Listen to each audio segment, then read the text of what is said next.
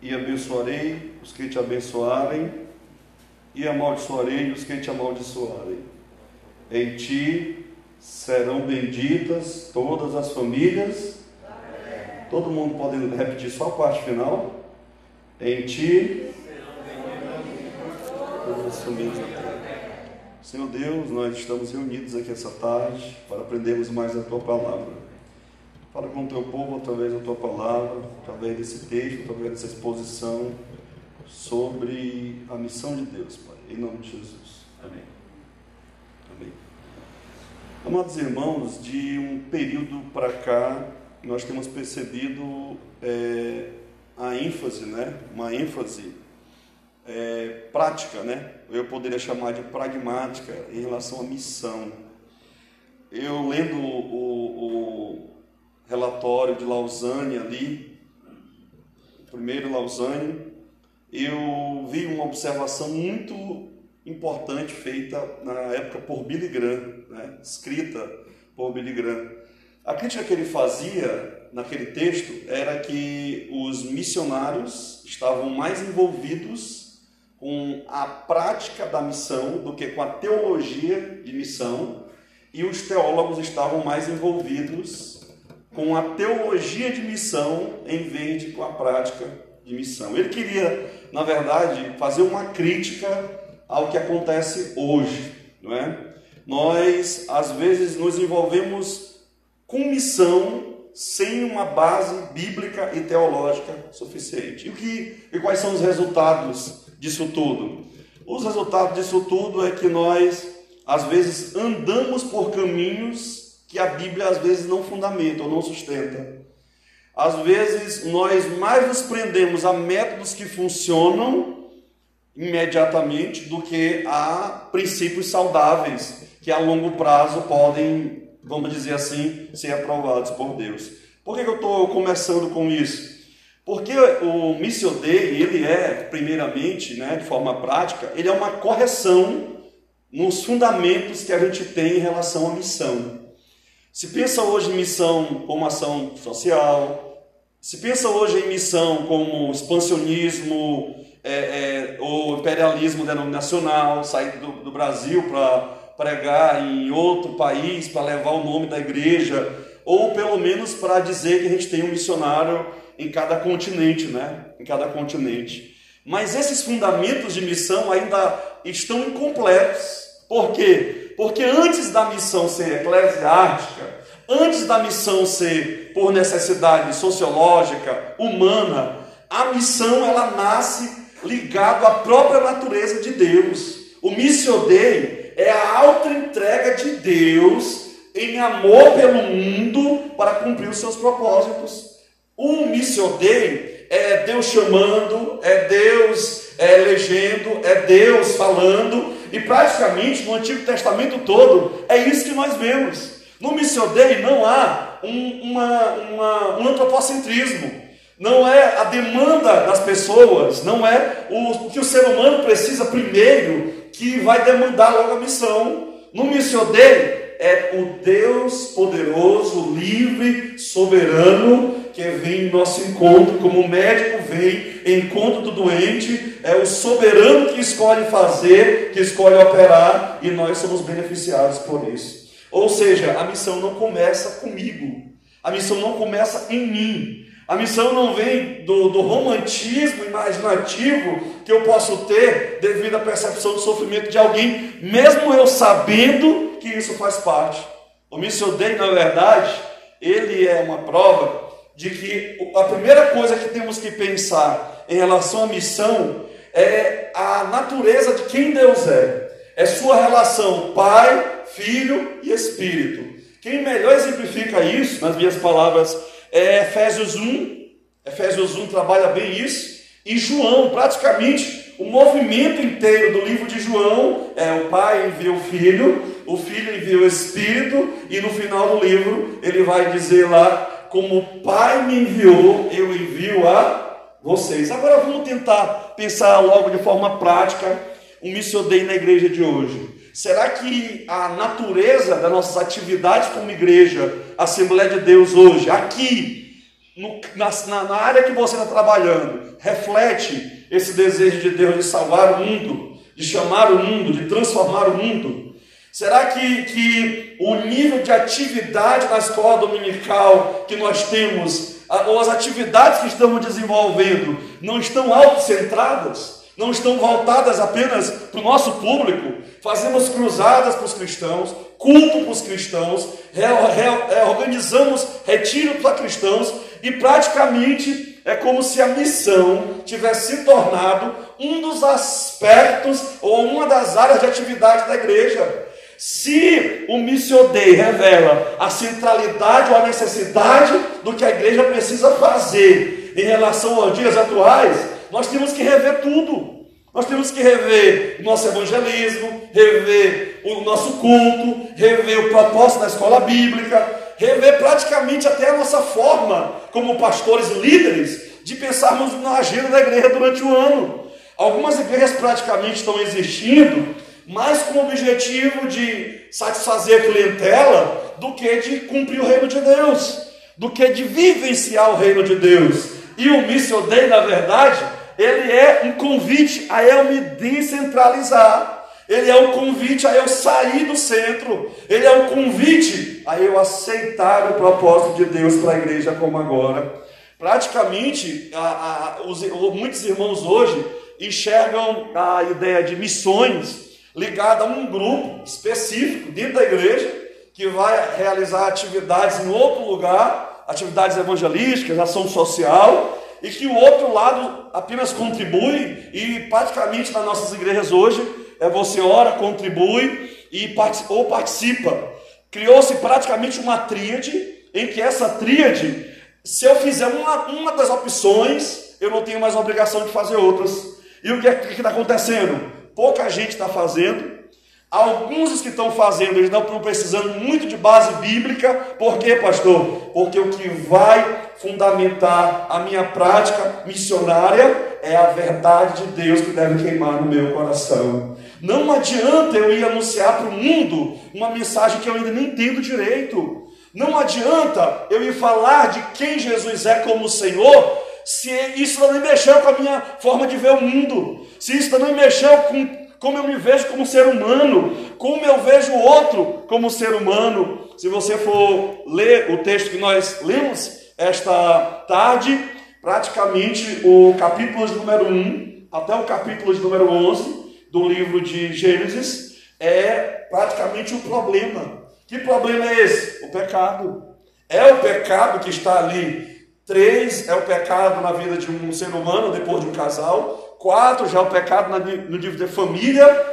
No quatro ainda já há um aspecto de, de expansão dele. No cinco já há a penalidade, porque a morte é declarada do início ao fim ao capítulo. E no seis, esse pecado já leva a um juízo. Esse juízo vem através da, da do, do dilúvio. Mas a cada processo de juízo e ao mesmo tempo de misericórdia, a gente vê Deus agindo. As palavras que Deus fala para Adão, ele, ele tem semelhança que ele fala para Noé. E agora ele praticamente pega aquelas palavras e vem com o seu propósito em relação a Abraão. E lembre-se de uma coisa: Abraão não tem nada em si mesmo, como nós não temos, que mereça essa graça, que mereça essa misericórdia. Na nossa linguagem, Abraão não era crente, Abraão não tinha uma prévia a, a condição moral ou espiritual para alguém dizer foi por isso que Deus o chamou. A missão dele já está aqui. Por quê? Porque é Deus chamando, é Deus escolhendo, é Deus mostrando que Ele tem propósitos grandes em nossas vidas e a gente saindo da nossa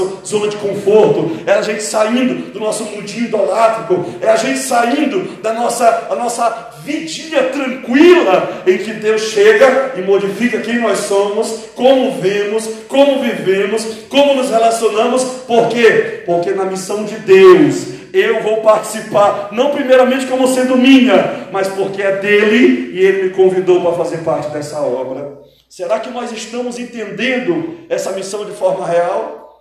Veja o versículo 1 que ele vai dizer: Ora, o Senhor disse a Abrão: O Deus da missão é o Deus que fala. Ele fala de forma específica, ele fala de forma soberana, ele fala de forma poderosa e ele fala também, fala também de forma transformadora.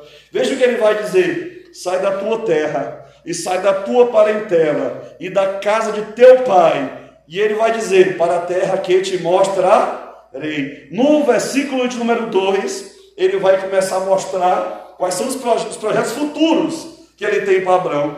Algumas vezes eu já vi pessoas pregando nesse texto como se isso fosse quase uma tentativa de Deus de exaltar o homem por exaltar. Praticamente uma tentativa de Deus de é, trazer promessas para que isso de forma egoísta se cumpra na vida da gente. Isso em mensagens motivacionais praticamente se transforma em quase uma piada teológica.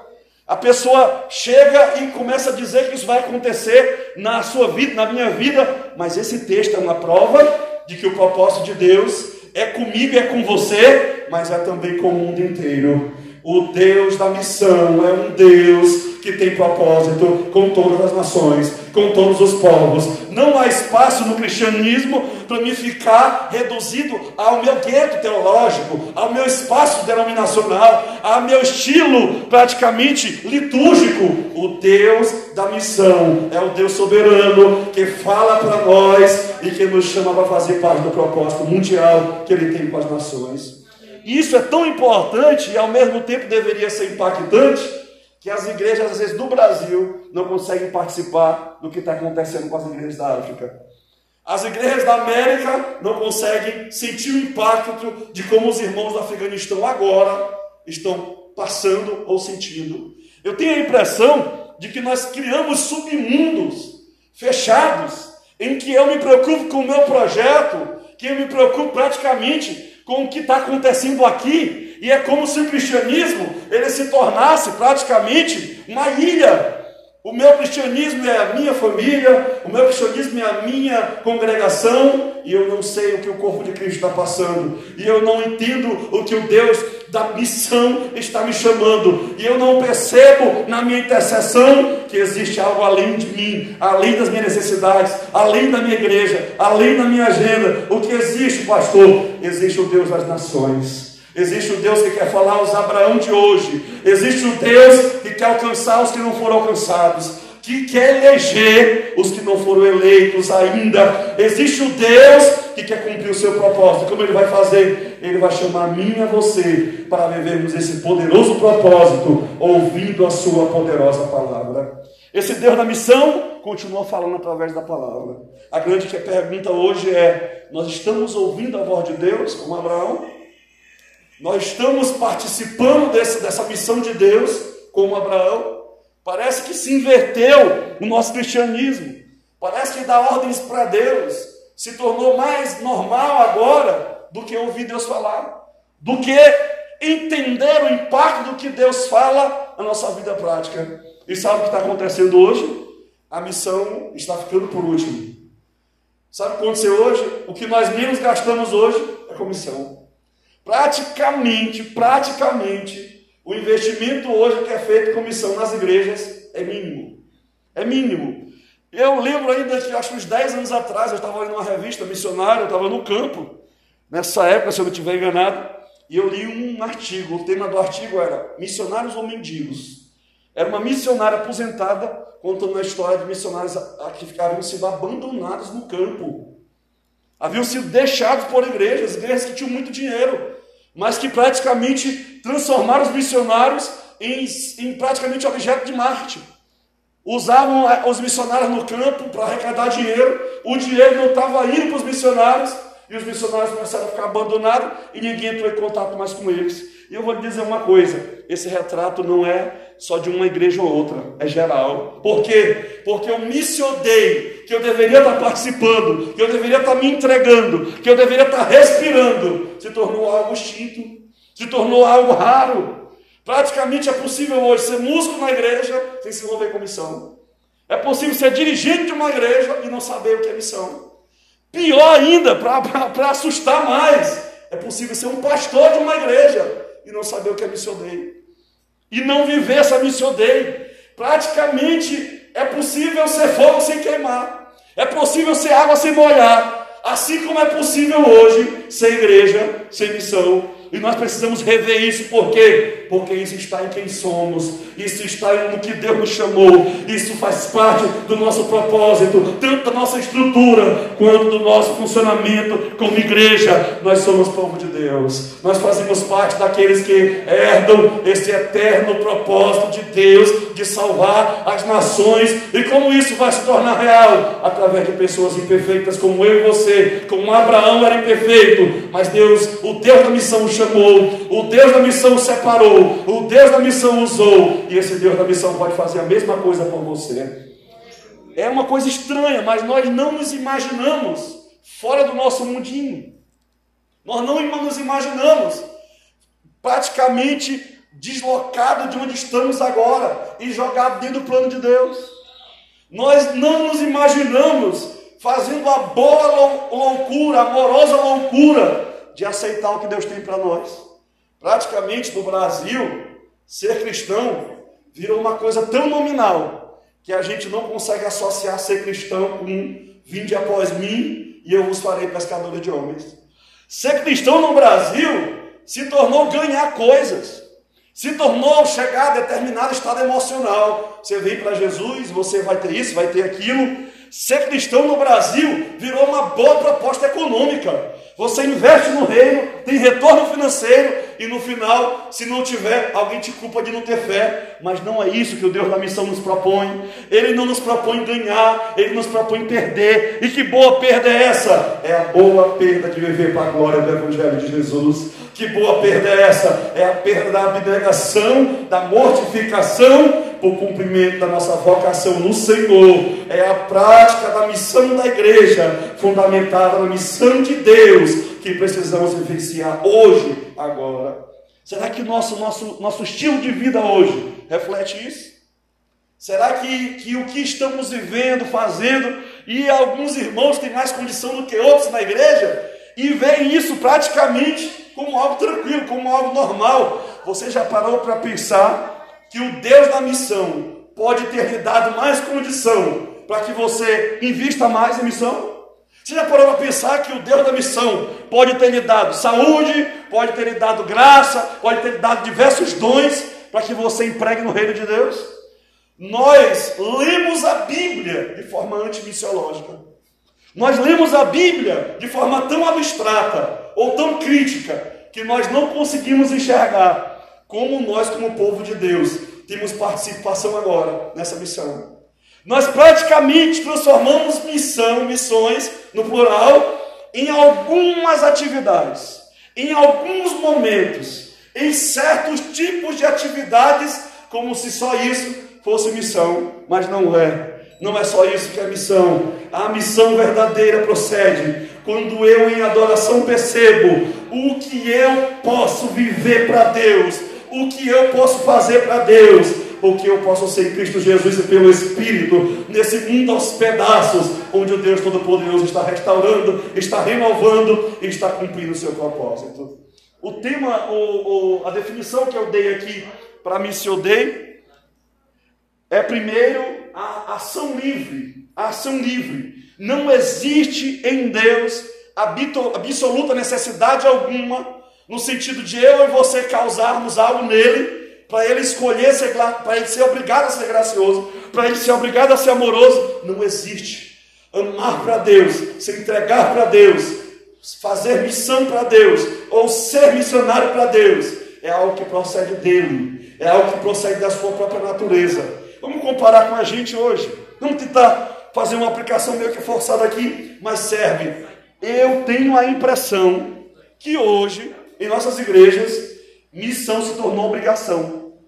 Obrigação. Praticamente, para você conseguir organizar o evangelismo hoje com 10 crentes, tu pode obrigar. Pode dar um jeito de fazer aí alguma outra estratégia, porque é quase impossível.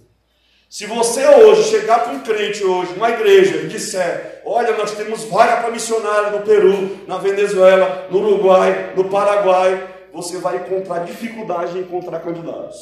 E na hora que você encontrar candidatos, você ainda vai encontrar pessoas para desanimá-lo.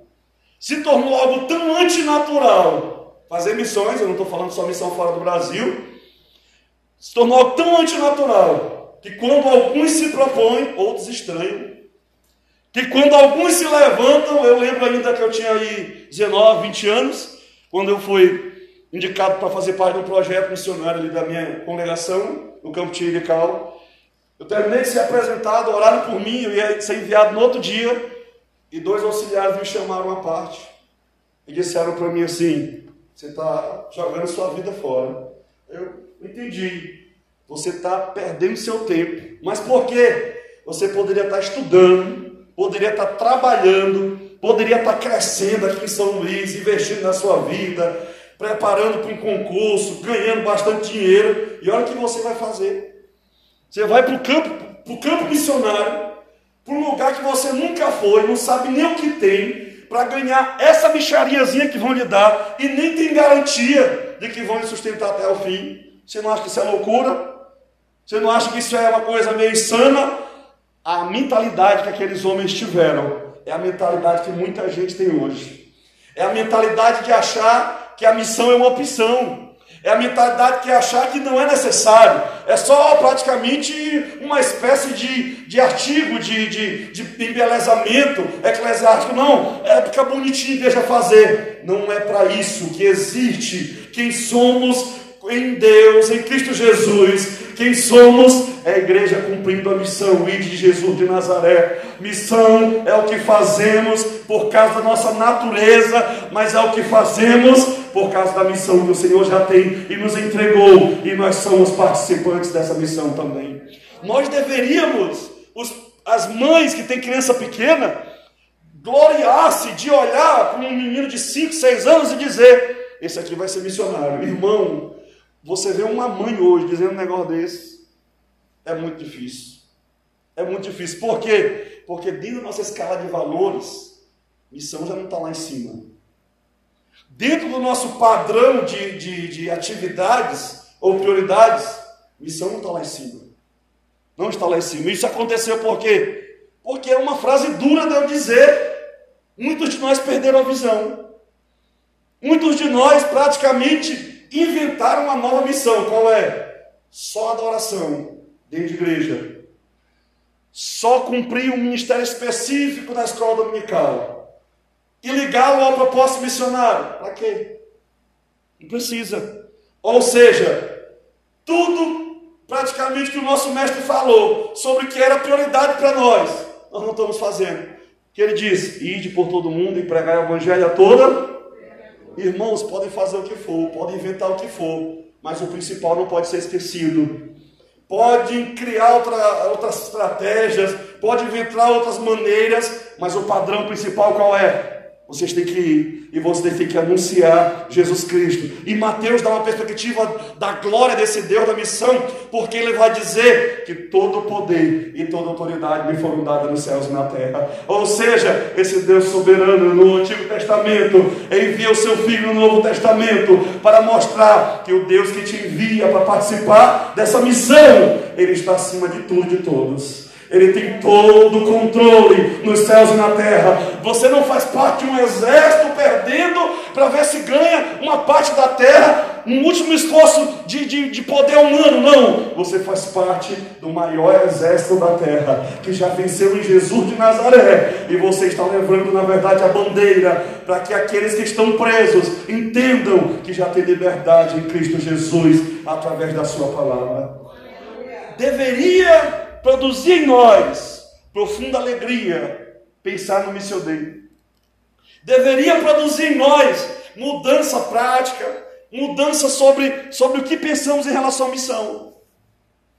Deveria mudar nossas programações, deveria mexer com o conteúdo dos nossos louvores, deveria modificar a nossa estrutura, essa ideia.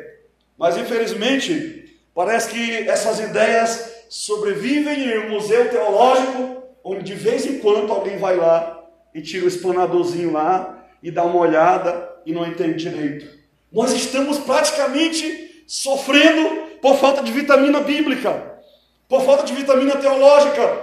Nós estamos querendo obedecer a Deus, sem entender o que Deus diz, sem nos alimentar do que Deus diz. E sabe o que vai dizer Salmo 1, 2? Antes tem o seu prazer na lei do e na sua lei medita de dia. Quando Abraão entende esse propósito, quando Abraão percebe que na verdade o que Deus está falando para ele é o que o Adão perdeu, é o que o Adão rompeu, Deus está na verdade fazendo uma aliança com ele. Deus está na verdade de olho nele, mas o Senhor na verdade no final do versículo de número 3, ele vai dizer qual é o seu propósito? Em ti serão benditas todas as famílias. Sabe o que isso vai mostrar? Isso vai mostrar que na verdade a Missão Dei é também graça de Deus. E não é graça de Deus só para um.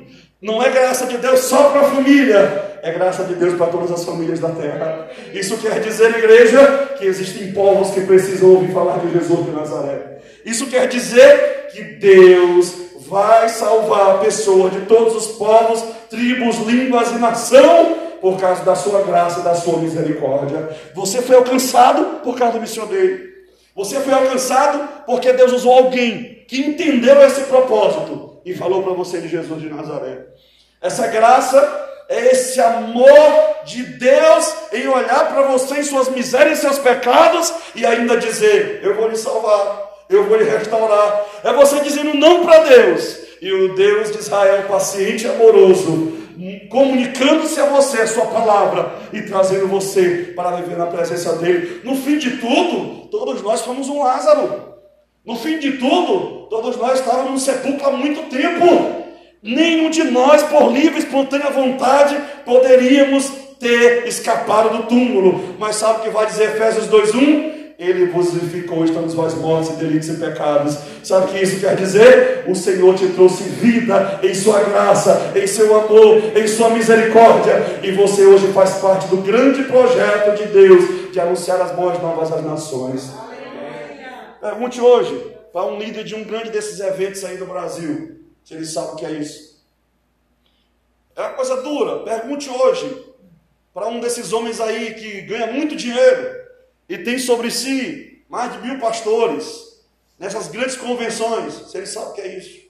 Irmãos, é coisa dura de dizer, mas o Missio Dei praticamente se tornou um artigo lá que alguém foi lá e não é tão necessário.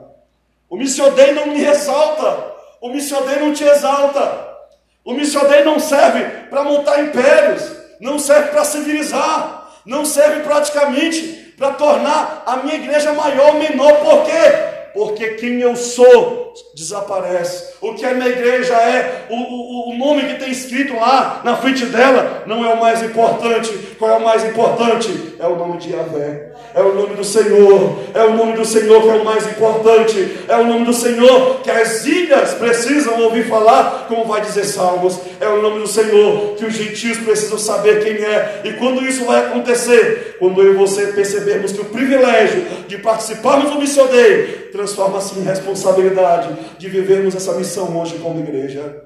Será que nós estamos entendendo isso? Será que isso está se transformando em prática?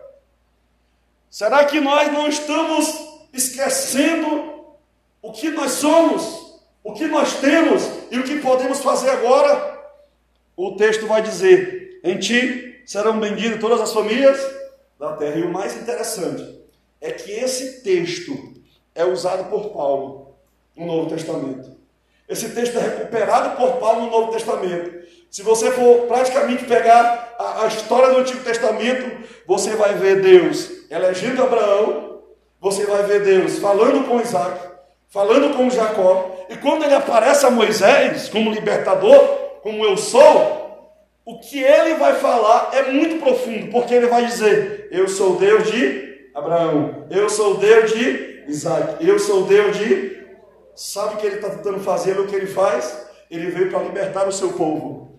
Essa libertação faz parte do Mission Day, por quê? Porque durante o capítulo 4, 5, 6 e 7, quando Moisés vai chegar para falar com o faraó, o que ele vai dizer? Deixa o meu povo ir para que me adore. O que esse Deus está nos chamando, na verdade, é para uma vida de adoração.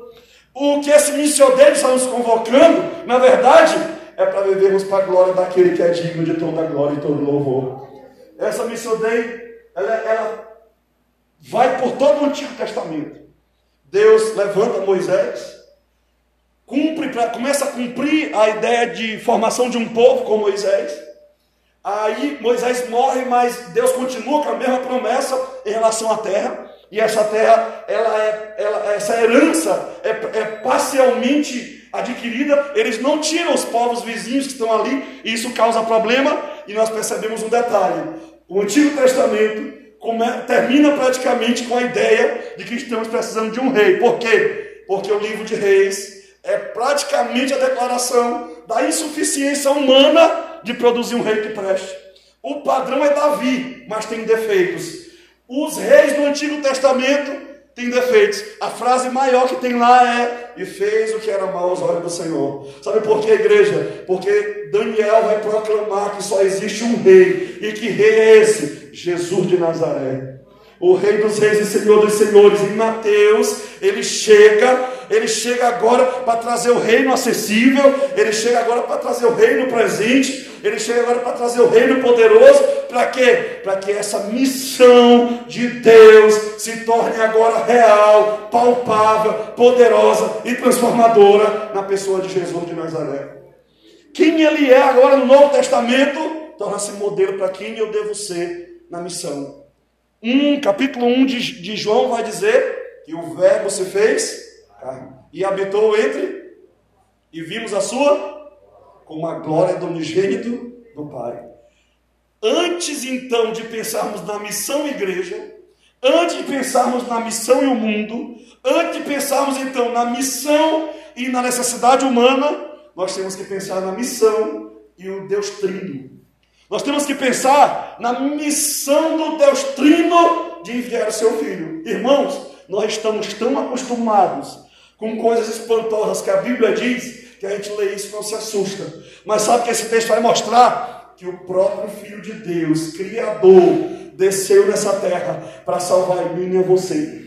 19 e 10 de Lucas vai dizer lá que o filho do homem veio buscar e salvar o que se havia perdido. Ou seja, olha Deus se doando, olha Deus se entregando, olha Deus participando. O Deus da missão não é um Deus apenas transcendente não é um Deus distante, o Deus da missão, é um Deus também imanente, é um Deus que fala, é um Deus que tem face, é um Deus que se revela, é um Deus que sente dor e Jesus chorou, é um Deus que participa da tua vida, é um Deus que toca em você de forma redentora, por quê? Porque a Bíblia vai dizer que Deus amou o mundo de tal maneira que deu seu Filho unigênito para que todo aquele que nele crê não pereça, mas tenha vida eterna. Nas palavras do grande missionário, Deus só tinha um filho e fez dele um missionário. Aqui está a missão de Deus em Cristo Jesus, enviar seu filho para morrer por nós na cruz do Calvário. Irmãos, se o próprio Deus enviou o seu filho para nós, para morrer em nosso lugar, para morrer a nossa morte, para pagar pelos nossos pecados. A missão, na verdade, ela está profundamente ligada à cristologia. A igreja, na verdade, ela é produto dessa, desse, dessa ação desse Cristo. A missão, na verdade, nossa, vem dele. O modelo da nossa missão é o modelo dele. O que nós temos de missão hoje é resultado da missão dele. Ah, a missão não é a correria de tentar fazer o que só Deus faz. A missão não é pensar que eu posso alcançar resultados ou que através de projetos criativos apenas eu vou ter um impacto. Eu começo a entender o missioneiro quando eu percebo que antes de Deus, Deus, agir, Deus já agiu. Que antes de Deus chegar, Deus já chegou. Que antes de Deus fazer, de eu fazer, Deus já fez. Que na verdade quem está no centro da missão, quem dirige a missão, quem envia na missão, quem capacita na missão, é o próprio Deus da missão. Não sou eu que estou fazendo o trabalho de Deus, é Deus que está operando em mim o querer efetuar. É Deus que me escolheu. Por isso que a Bíblia diz: Não foste vós que me escolheste, mas eu que vos escolhi e vos nomeei para que vade deis fruto e o vosso fruto permaneça. Será que nós estamos de forma é, é, é, é bíblica, missiológica, entendendo o propósito desse Deus para nós? Irmãos, até as nossas profissões deveriam ter sentido na missioneira. Às vezes o rapaz pensa assim: ah, eu vou fazer engenharia e vou trabalhar em outro país, meu Deus, mas eu queria ser missionário. Você já tem todos os recursos necessários possíveis para fazer missão lá no país onde você está, ou lá na cidade que você trabalha, ou lá na estrutura que você recebeu no serviço que você está. O que precisamos é modificar a nossa visão. O que precisamos é ampliar nossas tendas. É quebrar um pouco da, da, nossa fortaleza teológica de resistência ligada apenas à denominação, à ênfase que ela dá em uma doutrina, e começarmos a enfatizar o que a Bíblia enfatiza, e começarmos a dizer o que a Bíblia diz, e a começarmos a viver agora o que o nosso Deus deseja para o nosso hoje agora, que nós venhamos a viver. Se nós começarmos a ler a Bíblia e pensar numa leitura, eu, a palavra, o Espírito falando no meu coração, de forma direta, irmãos, haveria uma revolução. Haveria um avivamento profundo em nossas vidas. Por quê? Porque a Bíblia se torna o teu espelho, mas não era apenas o espelho que eu me olho, é o espelho que eu olho e me transforma. É o espelho que eu me olho e me modifica. É o espelho que eu me olho e me torna aquilo que Deus quer para a minha vida e para a minha história. Tá bom? Essa missão ela é Deus enviar sua palavra e o seu espírito. Seu espírito para salvar a humanidade, enviando também sua igreja, no poder de seu Espírito, para proclamar a sua palavra às nações. O Deus que enviou seu filho, agora envia seus filhos, no plural, para proclamar a sua palavra. Esse movimento do Filho via terra, capacitado pelo Espírito, é vivenciado em Atos pela igreja. A igreja hoje, ela, ela não vai ser enviada, ela já foi. Não é só uma questão política, primeiro, ah, para outro país. É uma questão espiritual, é uma questão bíblica, é uma questão existencial. Nós já fomos enviados, nós já estamos em missão, nós já representamos quem Ele é. Nós já estamos aqui para proclamar as boas obras daquele que vos chamou das trevas para a sua maravilhosa luz. É isso que somos. E um dos maiores perigos da igreja hoje é esquecer quem ela é. Se ela esquecer quem ela é, ela vai se tornar sectária. A minha igreja é melhor do que a sua. Ela vai se tornar pequenas igrejas, grandes negócios, arrecadar mais, ter sucesso. Ela vai se tornar praticamente uma clientela religiosa. Eu ofereço o melhor produto, tem mais gente, então os clientes estão se agradando, mas não é para isso que a igreja existe. A igreja existe para glorificar Jesus de Nazaré. Por isso é que eu já vou encerrar aqui essa primeira parte, esse, esse missiodeio é doxológico. Esse missiodeio envolve o propósito fervoroso, poderoso de nós glorificarmos o Deus eterno. Essa missão não existe primeiramente por causa de algo ou de alguém humano, no sentido de algum líder. Ela existe porque ainda existe uma pessoa que no mundo ainda não conheceu Jesus de Nazaré. Ela existe porque eu e você existimos para glorificar. A Bíblia vai dizer: quer comais, quer bebais, ou façais qualquer coisa, fazei tudo para a glória de Deus. Você, eu e você existimos para glorificar Ele. Eu e você existimos para vivenciar o propósito dele. Eu e você existimos, e nesses novos modelos de ser igreja, praticamente parece que você vem para a igreja para se entreter. Você vem para a igreja para buscar satisfação. Você vem para essas novas igrejas para agora fazer parte de um clube social. A verdadeira igreja existe para viver a missão de Deus na terra, que é proclamar as boas novas para glorificar Jesus de Nazaré. Que nós possamos viver esse propósito, cumprir esse propósito e celebrar ao Senhor a cada dia, para que através de nós também as famílias da terra sejam abençoadas. Tá bom? Quantos entenderam nessa tarde? Digo amém. Amém. Amém. Tá bom. Passa a palavra para as irmãs que dirigem aí.